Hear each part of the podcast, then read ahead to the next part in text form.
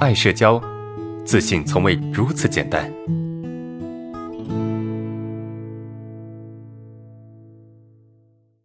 先看今天第一个问题，我想问个问题哈，我感觉有时候好像到瓶颈了，就是社交上训练突破的痛苦好像超过了收获的快乐，有时候就会有点颓废停滞，状态停滞不前，但是不去突破又很自责。想问一下老师怎么处理这种状态？OK，有没有同学有这种感觉呢？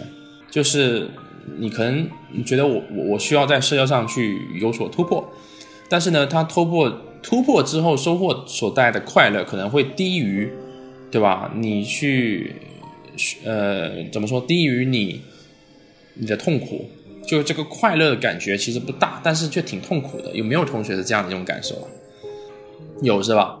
好的，那如果遇到这个问题该怎么处理？首先，社交上你就我们需要突破没错，但是突破过程中很痛苦，超过带来快乐，这是正常的吗？这其实是正常的。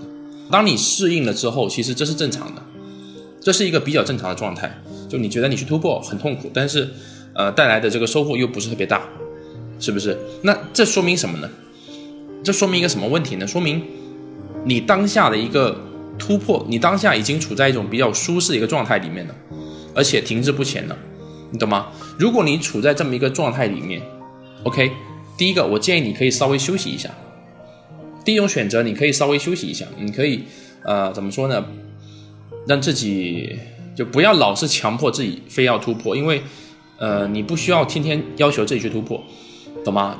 因为人可能会停下来，人也会有累的时候，人会有需要休息的时候，对吧？你不用觉得，哎呀，我今天不去突破，我就我就自责怎么样？不需要自责，你可以休息的。平时上班都可以休息两天，为什么？哎，我我们还得天天突破呀？不不一定。不一定啊，你可以休息一下呀，然后呢再去去做突破，这是一个一个建议。第二个建议就是，你可以去提高你突破的难度。你感受不到快乐是因为什么？是因为你在当下这种状态下已经持续太久了，你已经适应了你战胜这种恐惧感所带来的这种什么这种快感了，你懂吗？所以我建议你把你的这个恐惧的等级，或者把你呃这个你挑战的这个等级往上。去推一推，啊，再去提高一点，对吧？提高点难度，好不好？